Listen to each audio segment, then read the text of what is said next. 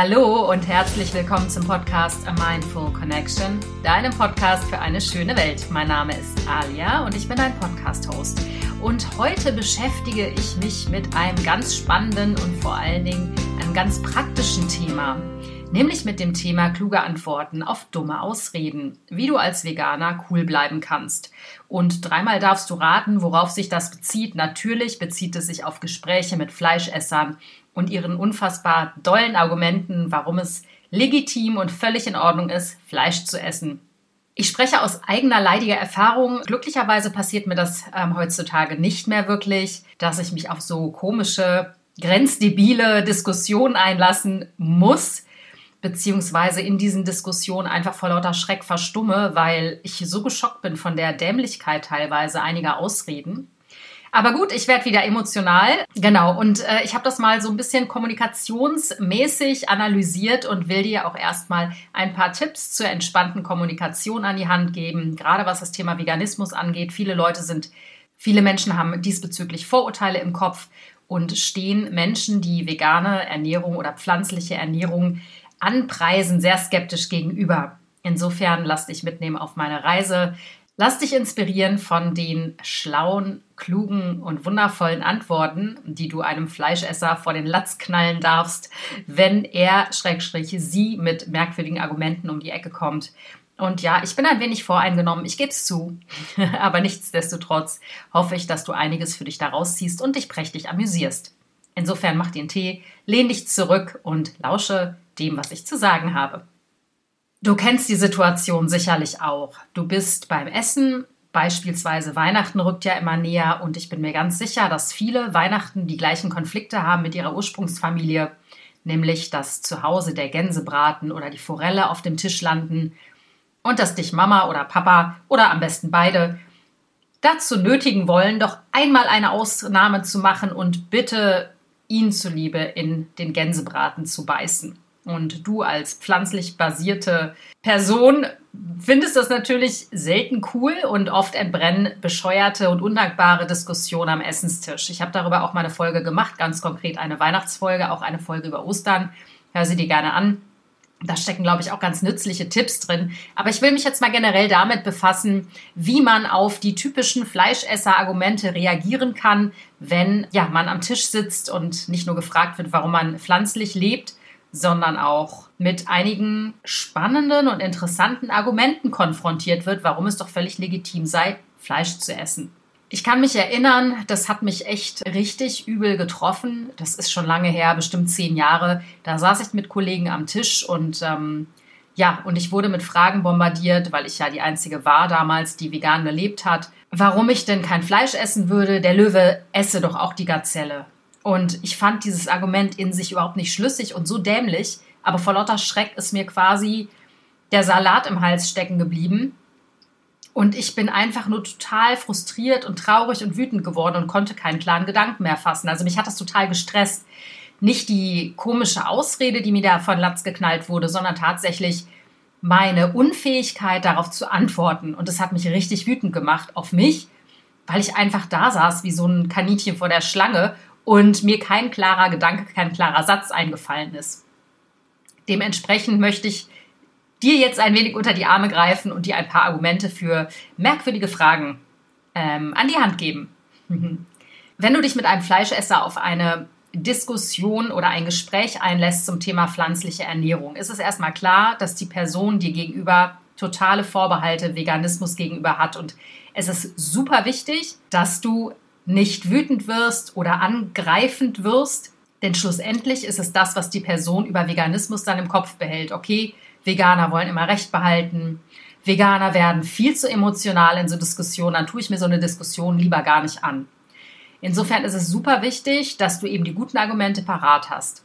Und ich mache ja gerade eine Coaching-Ausbildung und da lerne ich gerade, dass das effektivste Mittel ist, ähm, Menschen zum eigenen Nachdenken anzuregen, eben richtige und gute Fragen zu stellen. Das heißt, anstatt jemandem zu sagen, ey, Tiere sind fühlende Lebewesen, die spüren Schmerz und Angst, kannst du ja einfach mal die Frage in den Raum stellen, glaubst du denn, dass Tiere Gefühle haben?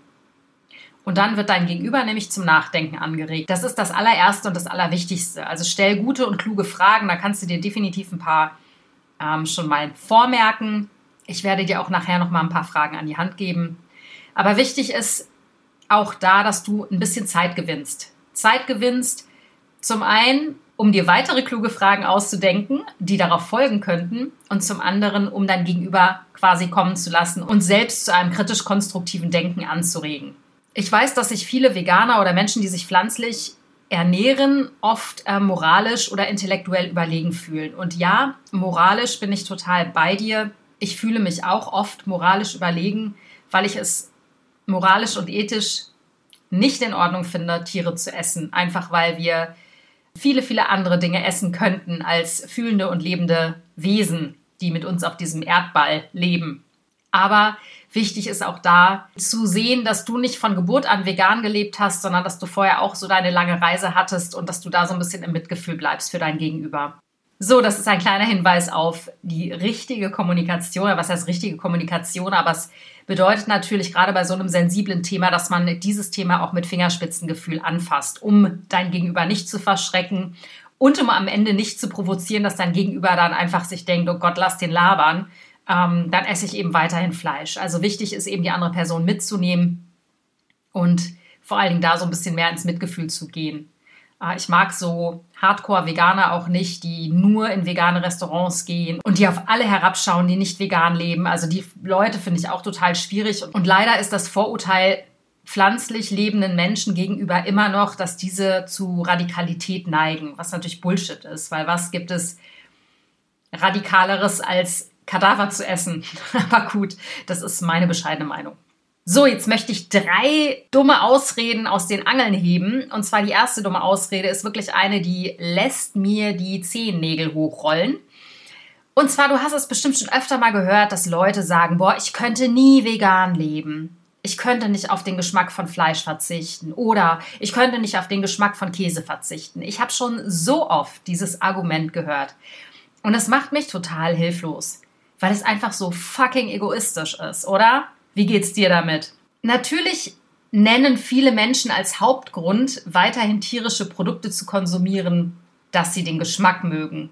Klar, wenn du dich an deine Zeit als Fleischesser, Fleischesserin zurückerinnerst, mochtest du den Fleischgeschmack sicherlich auch. Zum einen gibt es mittlerweile, wie du sicher weißt, in Discountern um die Ecke 1000 Convenience-Ersatzprodukte für veganes Essen.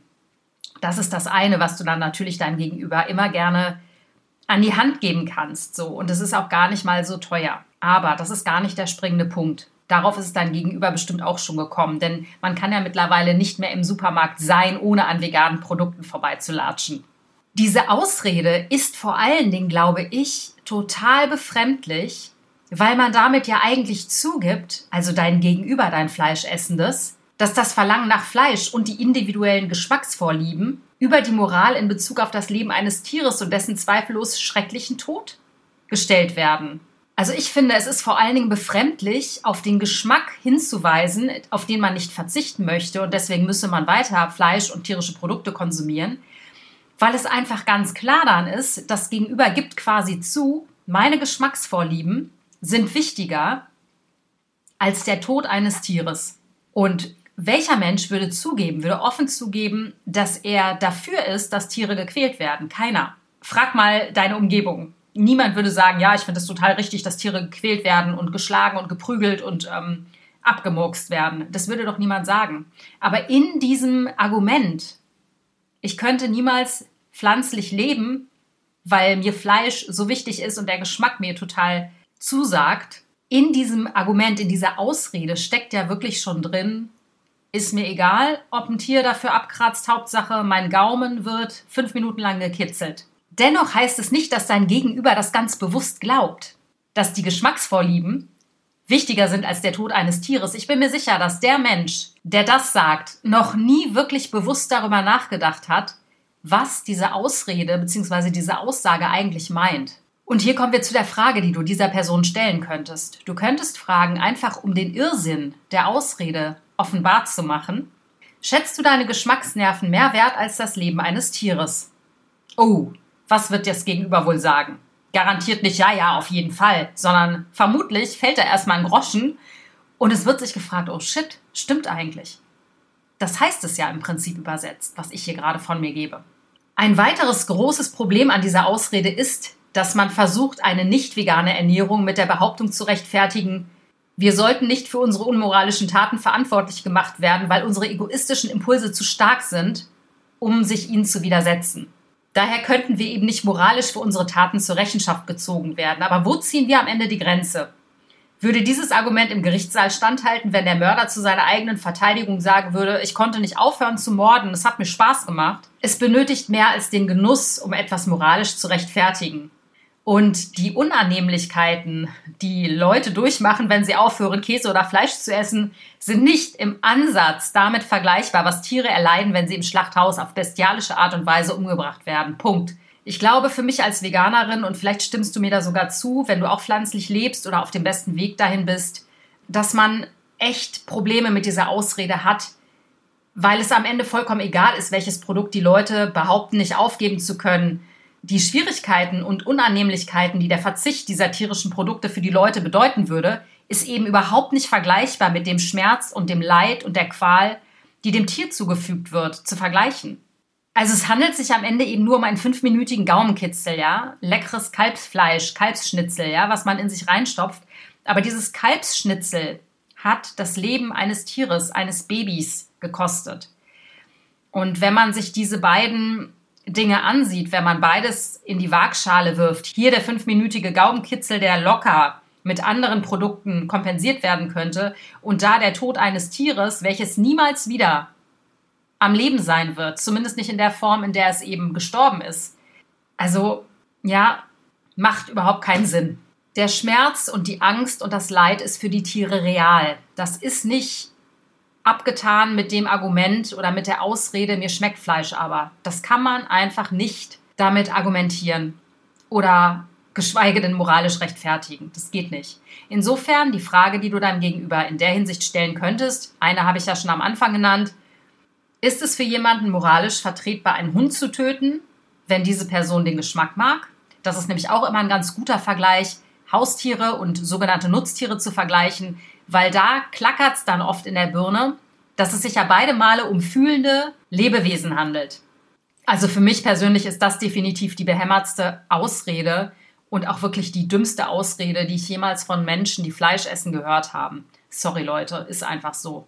Ähm, da kriege ich ab und an mal das ein oder andere Hassgefühl und ja, habe ich ja eingangs erwähnt, man sollte nicht mit Wut oder mit Trauer oder mit anderen emotionsgeladenen Gefühlen da auftreten und irgendwie versuchen, ähm, den anderen zu überreden oder überzeugen, dass das, was man selber sagt, total richtig ist. Man muss quasi den Stier bei den Hörnern packen, insofern, als dass man dem anderen durch geschickte Fragen darauf aufmerksam macht, dass er und seine Sichtweise sich vielleicht auf dem Holzweg befinden. So, Ausrede Nummer zwei. Oft gibt es Leute, die essen Fleisch und sagen, ich liebe Tiere. Ist dir das schon mal aufgefallen? Ich habe ähm, vor zehn Jahren ganz, ganz viele Menschen in meiner Umgebung gehabt. Damals war Veganleben noch nicht ganz so cool wie heutzutage, zumindest in einer Großstadt wie Berlin. Aber es gibt wahnsinnig viele Leute, die sagen, oh, ich liebe Tiere so sehr und hier mein Hund und hier meine Katze und da der Kanarienvogel. Aber am Ende futtern sie halt Schnitzel oder Steak oder weiß der Henker was. Wie geht das zusammen? Denn nahezu alle stimmen darüber ein, dass Tierquälerei falsch ist und dass Tierquäler bestraft werden müssen. Ne? Natürlich gibt es da dann gewisse Gesetze, die Rechte der Tiere schützen, äh, zumindest von einigen Tieren, natürlich nicht von allen. Aber wie kann diese Welt von Tierfreunden dieselbe Welt sein, die nicht nur glaubt, der Tod von über 56 Milliarden Landtieren und nicht weniger als 2,7 Billionen Meerestieren pro Jahr sei akzeptabel, sondern die auch in dem Glauben, es sei moralisch vertretbar, aktiv ihren Fortbestand unterstützt? Also Leute eben, die Fleisch essen, aber trotzdem sagen, sie lieben Tiere. Wie geht das zusammen, verdammte Axt? Kannst du also Tiere lieben und sie essen? Nein, natürlich kannst du das nicht. Zwei Ideen widersprechen sich da extrem. Und das verursacht natürlich Stress. Also musst du anfangen, irgendwelche schwachsinnigen Ausreden zu erfinden, wie zum Beispiel, ich liebe den Geschmack von Tieren und könnte deshalb nicht darauf verzichten, sie zu essen. Zu sagen, dass du Tiere liebst, während du auf der anderen Seite ihre Körper und die Sekrete, also die Milch, der Tiere isst, ist wie zu sagen, natürlich liebe ich meine Kinder, aber ich schlage sie. Ein gewalttätiges Elternteil, das sagt, es liebt seine Kinder und verprügelt die Kinder auf der anderen Seite, halten wir für einen Psychopathen, richtig? Und daher ist es ein totales Paradoxon unserer Gesellschaft, dass sich Veganismus vielleicht für viele Leute nicht geil anfühlt, weil sie immer das Gefühl im Kopf haben, sie müssten auf was verzichten. Aber am Ende, langfristig gesehen, ist es viel geiler, weil du deine Werte nicht verrätst. Und das ist auch ein besonders spannender Aspekt, denn hier geht es um Bedürfnisbefriedigung auf der einen Seite und um Werte. Bedürfnisse sind vitale Imperative. Ja? Bedürfnisse ist etwas, das muss erfüllt werden. Zum Beispiel unser Bedürfnis nach Sicherheit muss erfüllt werden. Bedürfnisse fühlen sich geil an, wenn man sie schnell befriedigt, wie zum Beispiel Fleisch essen. Ich habe das Bedürfnis, in Steak zu beißen. Jo, mache ich. Aber wenn wir den Wert haben, ich möchte Tiere nicht quälen, ich möchte nicht, dass Tiere für mich leiden, nur weil ich Bock habe, sie zu essen, dann geraten wir in einen extrem moralischen Gewissenskonflikt. Oft verdrängen wir, ganz klar geht es auch.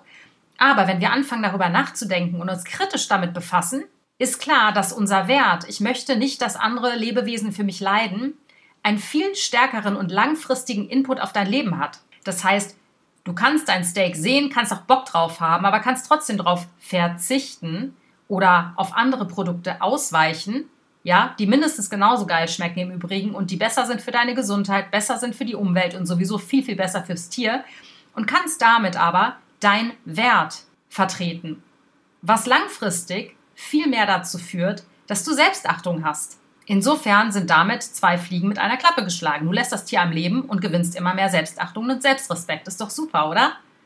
Und jetzt komme ich zum dritten Arschloch-Argument.